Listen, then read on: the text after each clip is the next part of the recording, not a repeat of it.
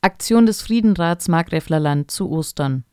Zu den wegen Corona verhängten Einschränkungen des gesellschaftlichen Lebens gehört auch das Verbot von Demonstrationen.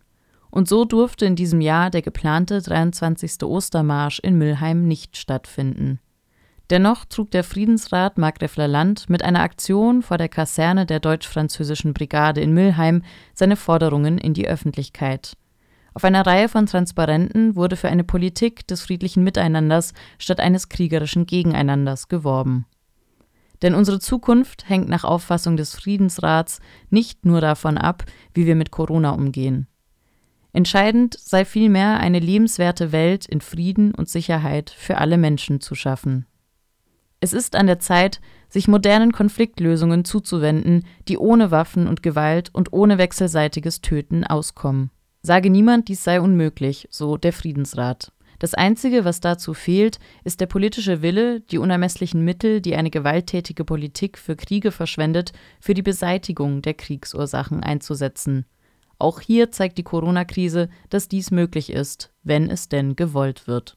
Deshalb hob der Friedensrat trotz Ostermarschverbot wegen Corona hervor, wir bleiben dabei, entschieden für Frieden und gegen rechte Hetze.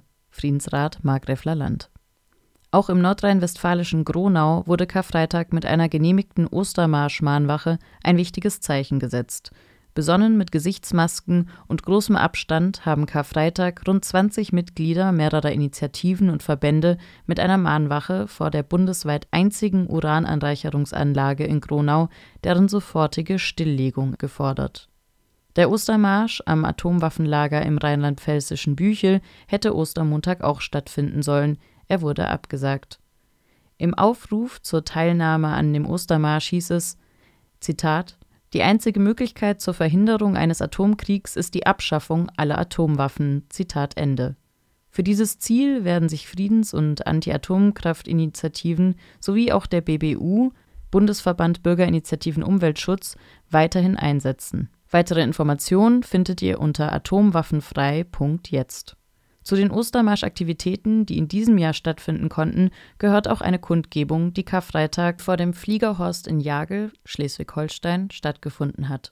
Informationen zu den Ostermarsch-Aktivitäten 2020, die in NRW und bundesweit weitgehend virtuell im Internet durchgeführt und nachgelesen werden können, findet Mensch unter findet Mensch unter www.friedenskooperative.de